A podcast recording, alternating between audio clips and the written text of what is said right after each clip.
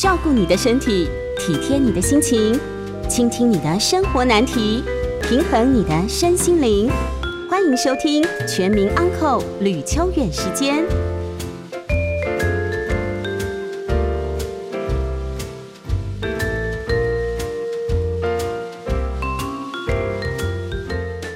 欢迎收听九八新闻台吕秋远时间，我是吕秋远哦。现在已经快到年末了哈，那么年末这个时间呢，其实很多人要换工作，有可能啦哈，要换工作。那在换工作的过程当中，一定会有一些困扰。这个困扰包含可能每个人都会有的新鲜人的问题。我们刚毕业，可能要注意什么？或者是我要转换工作，甚至我可能是呃。呃，可能是我熟年要转换跑道，这个其实都不是很容易的事情，乃至于说，像最近因为疫情这两年哦，导致很多人其实，在工作上可能薪水已经下降的蛮多的，然后呃想走好像也怪，留在原地又看不到未来，那甚至被开除就更不用讲，之前或者是自愿离职。这些问题都会让很很多人很苦恼了哈，所以我们今天其实要介绍一本书。这本书呢，我觉得最近书名怎么都那么长，不就找找工作，这样不是最快吗？就这本书的书名竟然叫做《看穿雇佣潜规则，立刻找到好工作》。好，那副标题太长了，我就不念了。总之，这是一位外商人资。茉莉小姐，嘿，茉莉你好，Hello，你好，是，你为什么会找我来帮你推广这本书？你在脸书上密我的？对啊，我是时常有看吕律师的文章啊，我觉得职场就跟情场 其实还蛮像的，大家其实困扰也都是蛮多的。对，各位，这就是要告诉所有呃同学们的第一堂课。为什么问这个问题？就是呢，你不要觉得这个人好像跟你距离很远，或这个人很有名，或是。呃，你觉得你没有勇气去试试看，反正是就对了，是人家就会给你回应。如果你不是，那什么都没有。不过我想了解一下，是你看起来很年轻呢，为什么？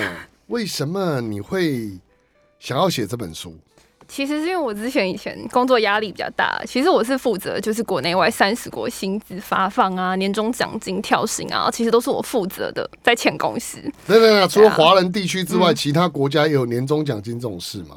其他我们公司比较是走绩效奖金制度，对。对，应该是年终绩效奖金，应该比较不像华人社会里面那种说，反正你做的好跟不好，原则上我都会发几个月、一个月或者半个月这样子。我们公司的话，其实比较是看你个人的绩效，还有看你那个 BU 的状况。对，好，所以你大学或研究所念的是人资，研究所，研究所念我就我就念这附近的学校。对，这附近 不是台大就是正大。啊，怎么是正大不在这附近啊？我念师大的。哎呀，十公里内都算附近了，所以师大哦。好，师大人资，那等等等等，所以你大学不是念人资？我大学不是啊。那你大学念什么？我大学念公共行政，比较偏政治的。公共行政？对啊。OK，也也接近，也接近。嗯。那人资之后，你到这家公司去，那么一进去就是主管吗？应该也不会是啊。不会啊，我是从基层做到比较资深的，离职，然后之后离职。那在人资这一行做了几年？你你看我年纪大概也知道，大概三年啊，我也可以老实说，三年，嗯，三年基本上年轻呐。我基本上我本来想说啊，你看起来这么年轻，竟然做了三十年，可是不好意思这样问你。好，所以呢，基本上你在这三年的经验里面，你就写了这样的一本书。那对你来讲哦，呃，你自己后来决定要离开这个职场的原因是什么？做离开前公司吗？对啊。我觉得我比较行销业务思维，跟一般典型的人资比较不一样。对啊，你比较喜欢做行销？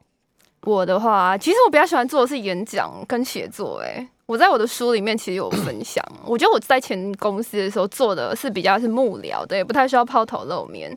但是我觉得我自己是一个比较感秀爱现的女生，比较喜欢抛头露面。对，然后我觉得我是那一种比较想要让别人知道我是谁的女生。我觉得做后勤单位好像让我比较。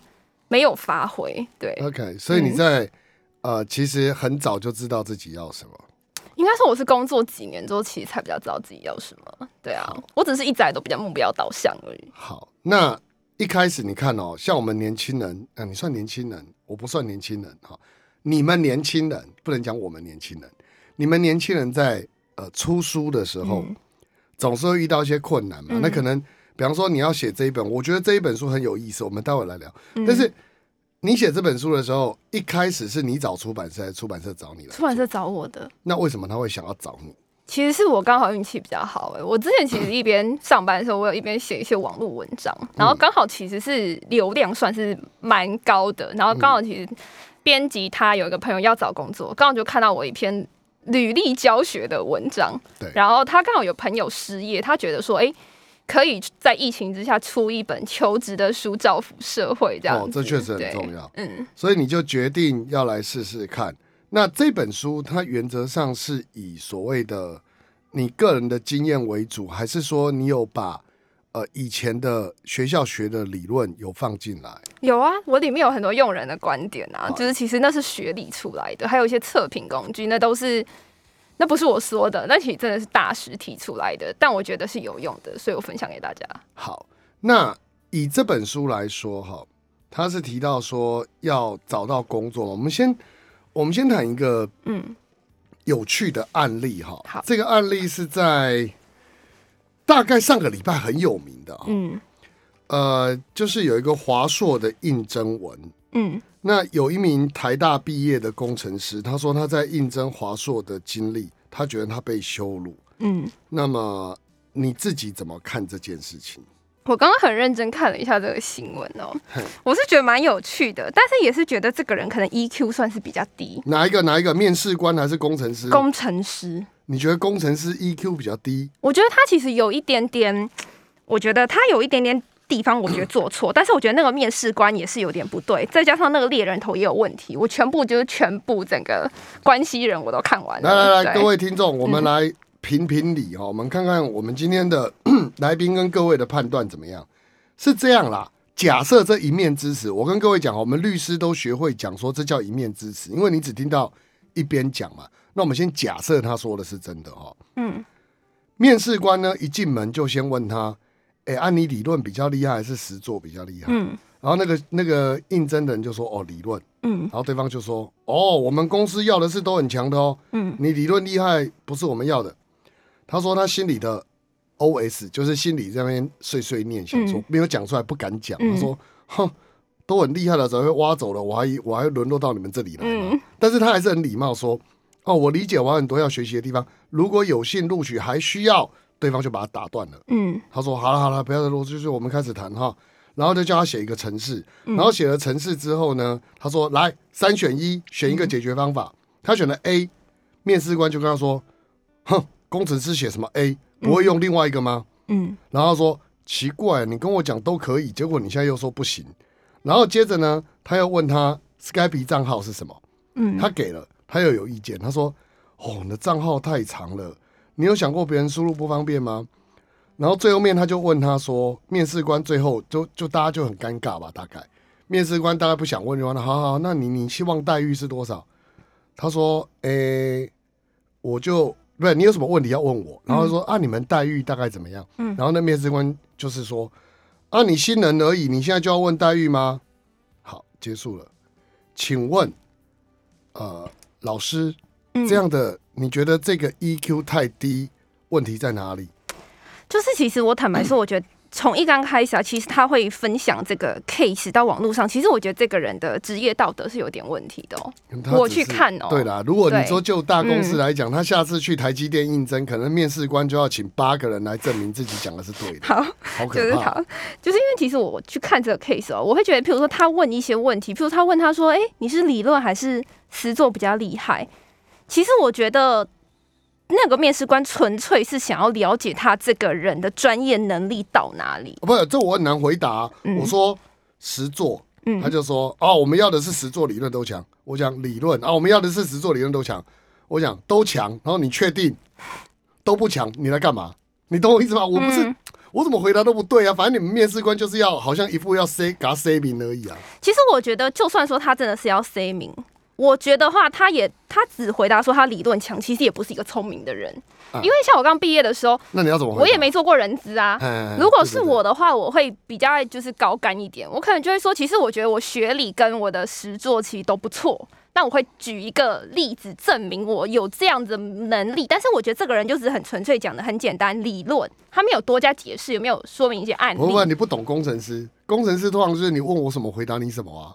可是譬如说，我觉得如果这个面试官他真的很会问问题的话，其实如果是我的话，我会追问说，那你觉得你理论是强在哪里？你可以举一个例子给我听吗？其实我我会这样问。像我们一般律师事务所啊，嗯我应征新人，我也会问他，你觉得你民事、刑事跟家事哪一个比较强？顺便我会问他说，那你觉得你开庭比较强，还是写作比较强？嗯，通常我们的新同事都会说，都还可以，不过我个人比较喜欢做什么。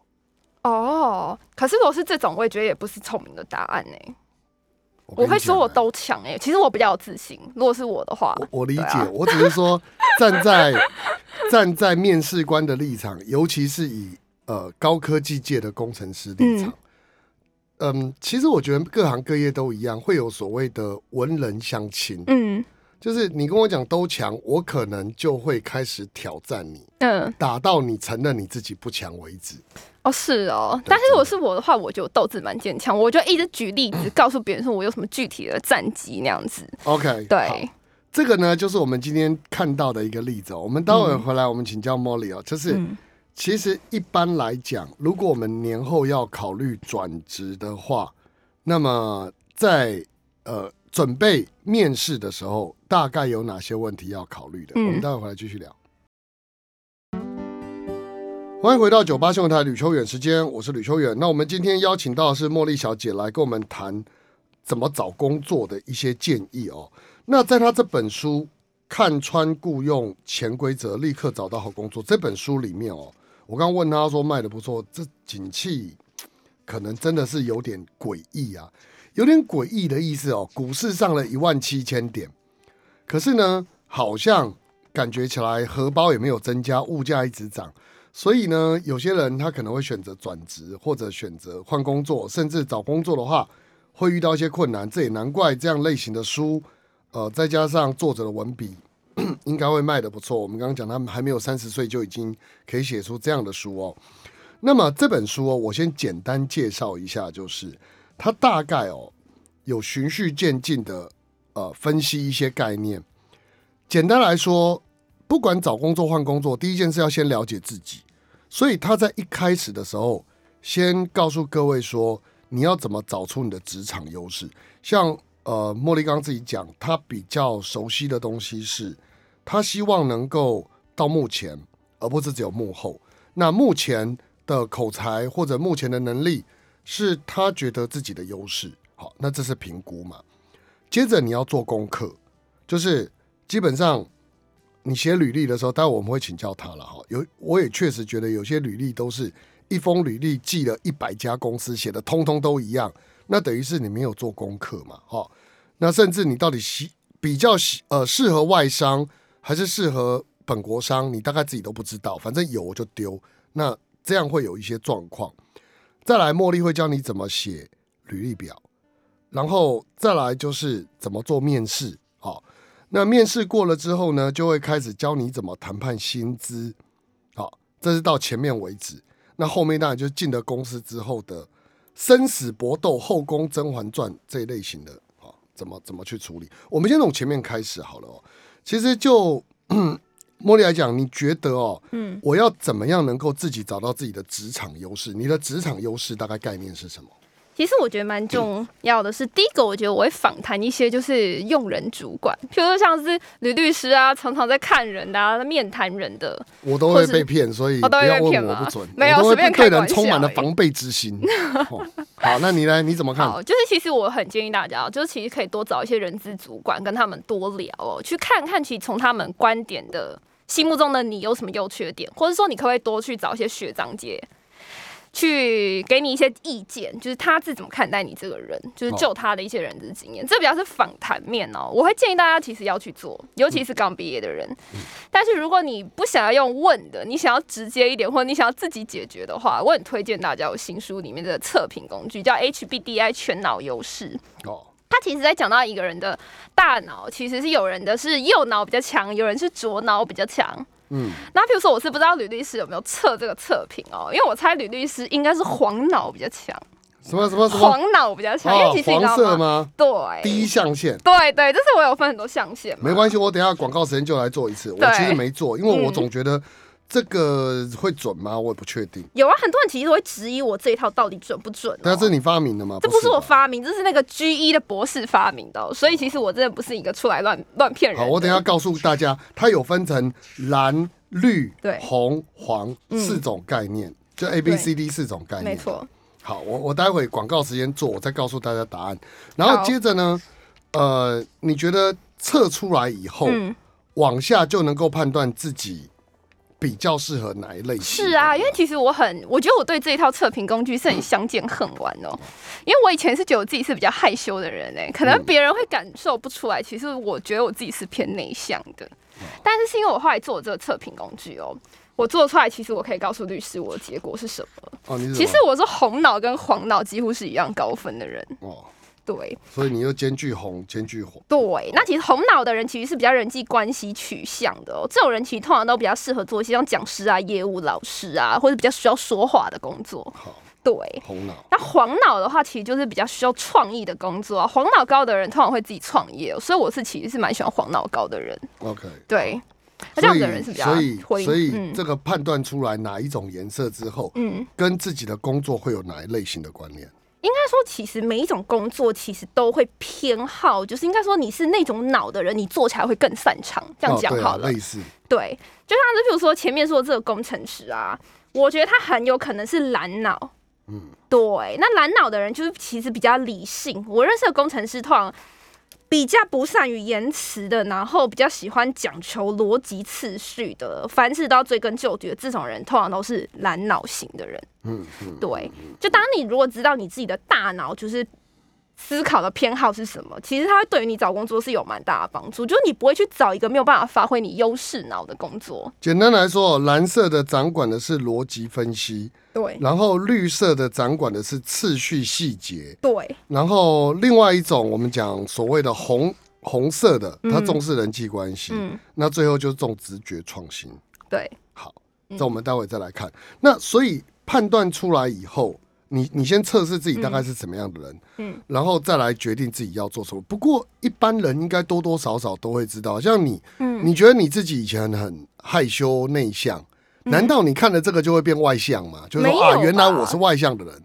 这个比较不是测说你是内向或外向，比较是你的大脑有什么样的优势，会有利于你做某些工作，可以这样讲吧？这比较不是就是纯粹测你的内外向这样子。好，那往下，嗯，往下，这时候当我确定我要找什么样类型的工作的时候，嗯，一般你会建议听众，呃，就是他要怎么样去呃递履历表。去哪边递？哦，一般我们不是都是网站嘛？嗯，那你有没有什么其他的建议？我的话，因为台湾其实常见的求职管道，例如就一零四嘛，对不对？大家可能就最常投的，就是没有人脉的人或者新鲜人哦。其实多数是用一零四。对。但是如果今天你想要去找一些像是外商中高阶的职缺啊，其实我就比较推荐 LinkedIn。我不知道吕律师有没有用？哦，我知道啊。嗯，那个我没有用啊，没有用，因为基本上我应该不太需要那个。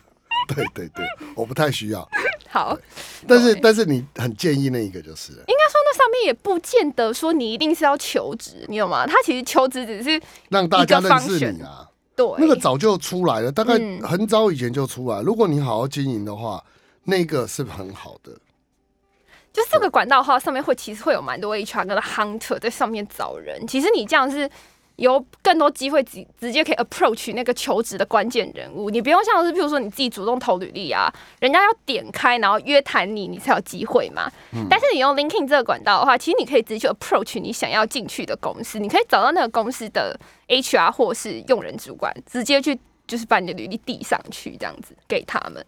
OK，好，这是两个管道。嗯，那么所以大部分你强调的是网站一个，嗯然后自己设自己的网络名片，就是你刚刚讲 LinkedIn 是一个。嗯那么你会鼓励，就是说透过一些同学的人脉，嗯或者私底下，比如说哪些朋友的介绍，嗯，这种你觉得会在目前来讲是常见的吗？我觉得其实到哪一个国家求职，其实都是蛮吃这一块的。外商其实有蛮多公司还会给就是员工推荐奖金嘛，就是鼓励员工介绍朋友啊，或是自己觉得不错的员工进来。那其实我觉得也是有，只是我觉得台湾人好像脸皮比较没有那么厚。我的朋友大多都很喜欢哎、躲在幕后，然后自己偷偷一零四啊，然后就不愿意说哎、我现在在找工作啊，告诉朋友。好，那如果找工作，我要让我的主管或同事知道吗？这但是不行啊，在公司里面当然是不能被发现过去来讲，嗯对我我是说，如果以你在外商待过，嗯外商会介意这件事吗？一样嘛？你是说我还在职？比如说，对、嗯我现在觉得我想要找新的工作，我要不要跟主管讲？是先讲再找，还是一边找找完之后就直接跟主管讲？就是找到确定无缝接轨了，在递离职信啊，就一定要先找到会，我会比较建议。不过台湾会有一个很麻烦的地方，就是嗯交接，因为我们劳基法上虽然有规范，比如说、嗯 你可能十天、二十天、一个月，嗯你工作越久，你需要的法定交接时间越长。嗯可是有些老板他会跟员工说：“啊，你要离职哦，嗯那我跟你讲哦，你要交接完才可以走。嗯那这时候我的新公司不一定会等我啊，呃，那这会就是我觉得很多人求职上面面临的困难。哦，这个哦，其实蛮多人就是离职被情绪勒索，也有来跟我讲哦。但是其实我自己是。就是会留下所有很完整的 SOP 啊，我觉得就是你重点是你你做的东西你要留好，你所有的就是能让后人能够接起来的。嗯，或甚至说你能不能够协助你的老板，就是找到下一个人重点 take 是 over。老板不让你走，我就算可以，老板也不理我啊。对，老板就像真的不让我就像如果今天就像今天嗯呃，我们家气话如果要离职，嗯我就会用尽全力挽留他。我说嗯不行，你三个月后再走，三个月后他的新老板嗯就不要他啦。然后说不行，你要拜拜托你，你一定要留下来，用尽各种全世界的人脉挽留他。这时候其实对于员工来讲，他是很为难的。嗯，你了解我意思吗？就是说，哦就是说嗯这个时候你当然会讲说，可能我希望无缝接轨，嗯但这种情况通常你会怎么建议？他们是配合老板呢，还是就义无反顾，反正我就滚了，不不理你了？其实如果是我的话，嗯我觉得你真的要好心一点的话，你可以说，那如果我真的比较赶着上班，这个人之后有问题可以传讯息给我啊，我可以就是告诉他该怎么做。如果他还是有疑问的话，对啊，老板通常会告诉你是我找不到人，找不到人，找不到人我就帮他找啊。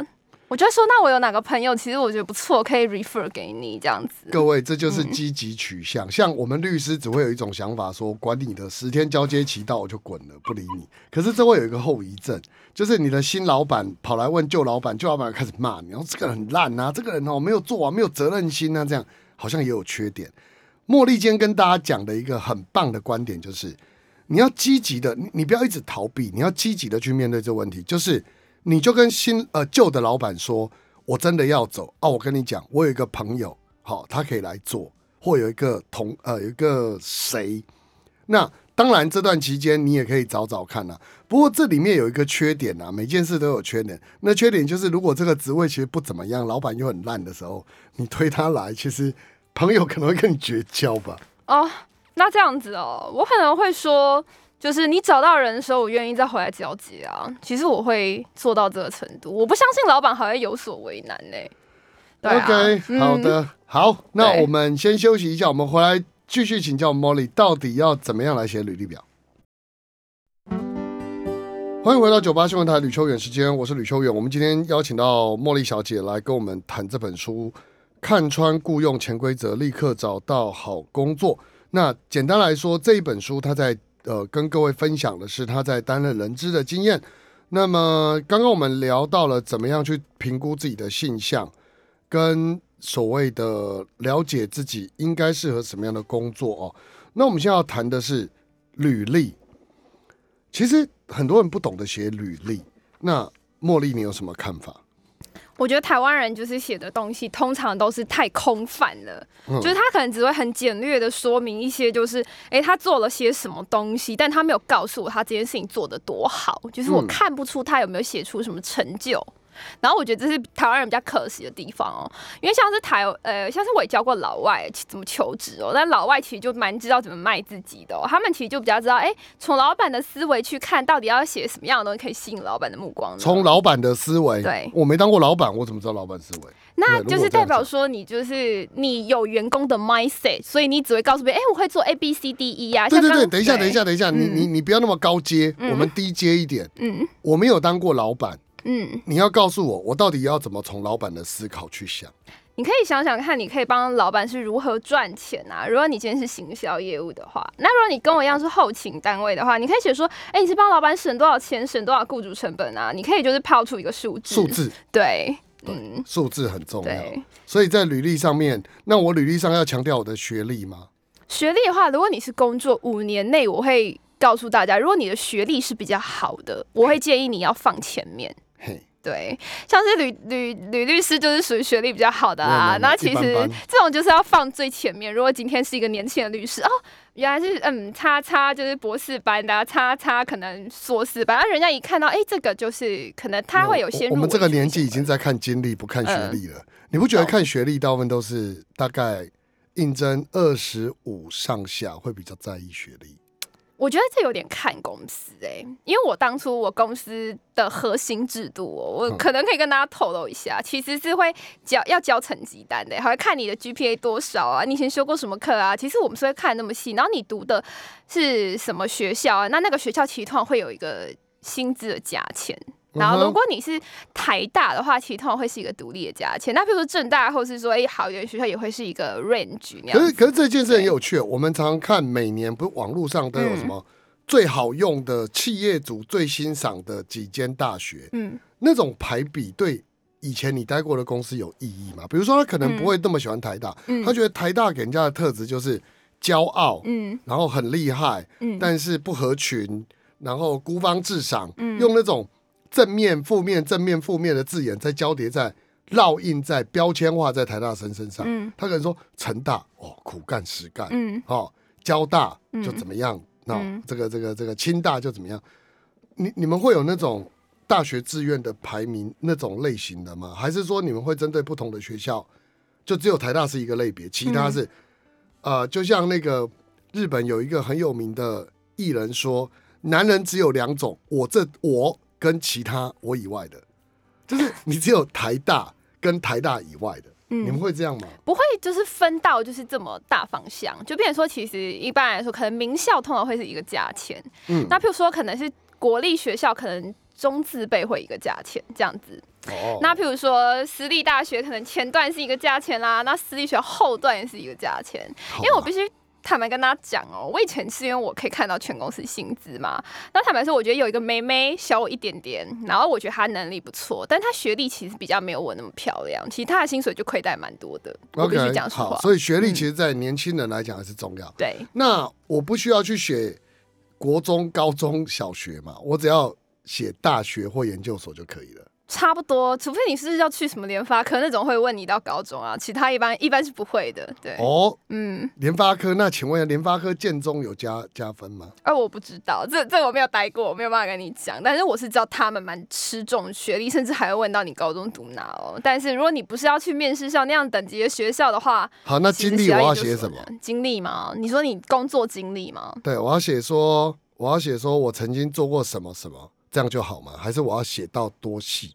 如果是举举例吕律师好了，譬如说，如果是我的话，我也就说，那你就是说你，哎、你你开庭的胜率是多少啊？我想要知道，你可能就要量化，这样子是最客观，我就知道说到底，譬如说我找吕律师打官司，我的胜率是高。如果有人问我这，种问题，我一定会生气。各位，嗯 你知道为什么吗？因为代表他不了解这个产业。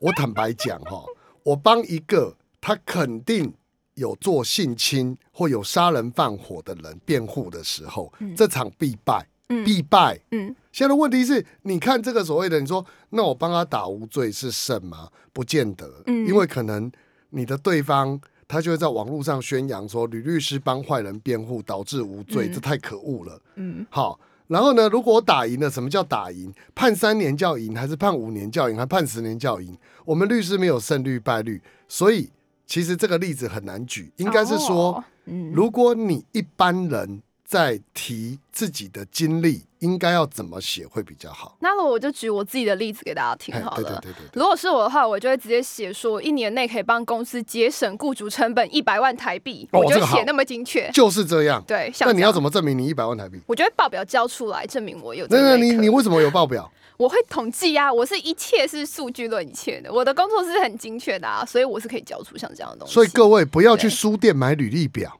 书店那种有没有？一小格，诶、诶、大概 B 五的对折，然后一小张，不要买那种，你要自己打字，哈，然后字呢不要太小，因为我们说我们主管都有点老花眼，所以你字要稍微大一点，然后要把刚刚讲的 Molly 讲的数据化，因为我们其实很喜欢看数据的东西，就是说，其实刚刚就是茉莉讲的重点，你让大家知道说我有什么，而不是我过去在人资有极为杰出的表现。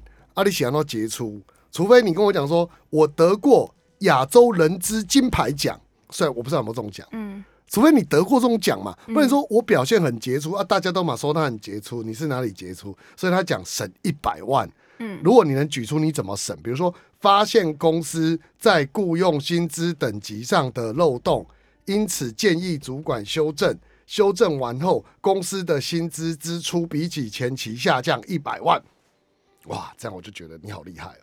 对啊，就其实同样的一个写法，其实懂得包装的人就是知道，像吕律师就是这样子就对了。但是台湾人一般人是不知道可以这么做的，对，这么做你就会、这么做，你就会很厉害取了。好，那面试呢？嗯，面试呢？面试我们刚刚一开始的时候谈的这个问题，你觉得面试一般来讲，我们大概比较要忌讳的问题是什么？你说员工主动问嘛？其实你知道刚刚华硕这个案例啊，我正想跟大家分享哦。他其实做错一件很大的事情，就是他最后公司是不是问他说你还有问题想问吗？嗯，然后他就回他不是就要问待遇对不对？其实他犯了一个我觉得。最大的错误，他不可以主动问待遇，也不可以主动问升迁，哼这是很多主管的大地雷，跟人资的大地雷。就是他，我觉得他就是有一点没有 sense。其实我是对这个人是有点 concern 的，就是我觉得大家，譬如说面试的时候都很想要漂亮行销自己嘛，但是我觉得大家很容易回答最不好的问题，就是你还有问题吗？大家可能就很容易提到这种我觉得比较敏感的东西哦，就是但是其实人家对你有兴趣才会跟你聊起待遇。我觉得台湾人对这件事情的敏感度非常的不够，嗯，对，坦白说，嗯好，那所以基本上我到底最后一个，人家问我当主管问我嗯，还有没有其他问题，我要怎么回答？就如果是我的话，我听过最惊艳的回答，分享一个好了，我学长的，他就说那有什么大有没有什么大型专案，我可以预先做准备。这样其实如果是我听到这种答案，我就会录取像这样的人，哦因为，我觉得这个人就是一个准备好的人，他让我觉得说，哎、你是因为你准备好了，我想要先知道我大概要做什么，先有一些 preparation。像这样子的人，我就会觉得他动机是很强的，而且他是很有成长心态的。像这样子的人，其实我就会录取他。其实我觉得 Molly 你讲的一个概念重点就在于你要怎么把你积极正面的那个形象在面试的时候展现出去，应该是这么说吧？对啊，对，所以当他问你说还没有其他问题的时候，你会回答这个。可是我觉得很有趣的事情是，如果就美式文化来讲，我们不是很在乎公事公办，你应该告诉我的薪资跟福利有哪些啊？不是吗？为什么不能问？我觉得就我们的观点，其实会觉得说，我们没有主动问到你，其实我们没有要你这个人，其实一般人不知道的。可恶！对啊，其实大家是不知道这件事情的。就譬如说，哎、我们我觉得台湾人对那我们有没有要录取你的那种 signal 完全没有敏感度。譬如说有一些人我们不想要的，我们十五分钟我们就会说你还有问题吗，吕律师？那就是要赶你走了。但是如果我跟你聊个半小时、一个小时，我对你非常感兴趣，问了你很多 personal 的问题哦，或是追问更多细节哦，原来我落榜了，啊我不知道。很多人是不知道的。难过哦对啊，很多人是等一下，原来你没有问我薪资，其实我也不必问了，因为我问了也是白问，是的啊，反正公司原本就没有要用我。对啊，其实基本上我没有主动问你薪资，对你就是兴趣是没有超过百分之五十好了啊，算了啦，反正我本来就是落榜了，那我问一下也没关系啊，问一下。啊可是等一下，那我就被羞辱啦。像刚刚那就说啊，你是很厉害是不是？要问我们这个问题，可是我觉得那样回答就很没很没那个啊，没同情心，好不好？起码说，嗯，这个问题等你上了之后，我们再来评估啊。不，这也是说我落榜的意思。好烦哦，这要怎么讲？我觉得，譬如说，如果今天他主动提及这个问题啊，我觉得通常面我们这种如果这样问你，你要你要把我 fire，不是你不要你没有要录取我，你要怎么讲？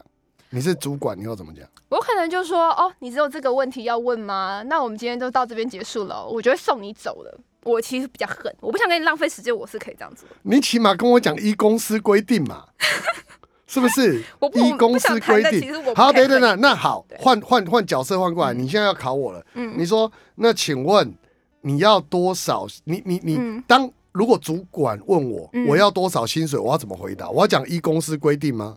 千万不能讲一公司规定。我的书里面跟他无敌提倡这个观点，even 你是新鲜人，我都不鼓励这个说法。啊，那我要讲什么？因为你只要讲一公司规定的话，你会得到最低的薪资，大家并不知道这件事情。哦，对所以所以我要讲什么啦？就如果你要讲的话，你可以说，哎、五万八，哎、不是，也不公要乱报司要把我开除价。啊？没有，像吕律师这种太冲动，直接报价的也是不对的。那我要讲什么？如果是我的话，我不会直接说我想要多少钱呢、我会说吕律师，那请问跟我差不多资历的律师可以给多少钱呢？我会先问你，你能够你竟然反问我对，我会这样。那我就会说，嗯，好吧，那我们再评估，谢谢你啊。好，那是可能那你你你可能就请不起不这样子。我的意思是说，你为什么会敢反问我这种问题？你连自己要多少钱都不知道，还要参考这种东西吗？你讲啊你，好啊，那我告诉大家为什么会这样问，好，因为其实你知道吗？公司能不能用得起你这个人？其用能不能用得起你这个人啊？其实是卡在预算啊。哦那如果譬如说你知道这个人大概能给你多少，你自己也可以做一个评估，说我要不要跟这个人谈下去，你懂吗？嗯因为你如果胡乱报价，有一个最大的风险，就是你可能会开低了嘛，你也可能会开很高，别人不给你。所以其实我应该是要事先调查吧？对我去的时候就要事先调查，然后比市价再高个三千块让他砍，这样可以吗？如果是我的话，你也如果你是想要走这招，我就给你另外一个建议。如果是你的话，你就可以说，哎、那我希望我的年薪不低于一百，OK 吗？这样子。那我就那你这样讲，我就给你一百。没有啊，我就会看有没有面有难色啊。就是我们是可以 observation，但是一般人不知道可以这么做。也对了，对啊，就是看你想要试探，还是你想要直接报价，我觉得都可以。谈到就是钱，精神就来了。嗯，不过我们时间快结束，我们嗯先进广告，我们最后面再来访问 Molly。欢迎回到九八新闻台吕秋远时间，我是吕秋远。我们今天访问到 Molly 茉莉小姐来跟我们讨论，呃，应征还有找工作的一些想法跟诀窍哦。其实到目前为止，我还是没有公布我到底是哪一种脑。为什么？因为我看了那个选项之后，我发现我好像都可以勾啊。为什么都可以勾？单打独斗有啊，呃，我也有建立事务啊，我也有集合众人共同合作、啊，我也有愿意冒险啊，我也有文书作业，我也有倾听诉说，我有触发改变啊。要求我选一选，他叫我选八项，我怎么选呢、啊？没办法选啊，我只有环境井然有序没有，因为我办公桌很乱啊。然后这个四处走走有啊，我到处走啊，开庭啊，啊，好了，简单来说，我大概只有环境井然有序，我不想选，其他的我觉得都可以选。好，那怎么办？这么说我算不出来我是哪一种，没关系，各位只能选八个啊。各位，你自己慢慢去想。嗯但我今天没有办法告诉你我是哪一种颜色的啊，我们下次有机会再告诉大家。那么你自己做人资，然后这样嗯退下来之后，嗯，你自己未来想要规划，如果以你这本书上面，你在评估你自己，你会想要你往哪方面去走？我吗？其实我想去管顾公司。对呃，个顾去管顾问管理公司。对，OK，、嗯你未来想要直接，那你想要创业吗？还是你想要，还是一样是受雇？我的话，我要回公司啦。我只能这样讲，我没有女律师那么畅销的。开畅销不会不会不会，我跟你讲，我的书不畅销，各位，我写小说都只有卖几千本而已，很惨的，你们都不买这样子，所以我出版社不让我出新的小说了，好可怜。但是你可以的，你下次要不要写一本人知的小说啊？写一本《后宫甄嬛传》，大家想看哎，吗？没错，正确，对不对？我觉得你可以一边写啦，嗯但是你之后讲呃气管顾问管理公司的话，你是自己比较想创业吗？我没有哎、我不想要受雇于管顾，然后一边就是写作，然后有时候去大学授课。对好，啊，你接下来的写作计划有什么新的？我接下来写作计划吗？嗯我觉得我这本书太温暖了，我下本书应该要犀利一点。我想要变成周平均二点零。穿着呃 呃香奈儿的魔鬼，类似，是不是？我觉得我这本书太温暖了，告诉大家很多逻辑次序，但是我好像觉得只有打到就是那种脑袋比较清醒的人。但是我后来就想想，我觉得我应该要鸡汤一点，好好的就是告诉大家一些正确的职场观念，要如何在职场求生存啊。甚至说如何在职场混得更好啊，需要用什么心机会更有效、啊？没有，其实这本书有，只是它放在后面。啊对啊，下次你可以专门来写这个东西，让大家再学习学习。好的，今天就谢谢我们茉莉来到这里。那我们吕秋远时间下周见，拜拜。拜拜。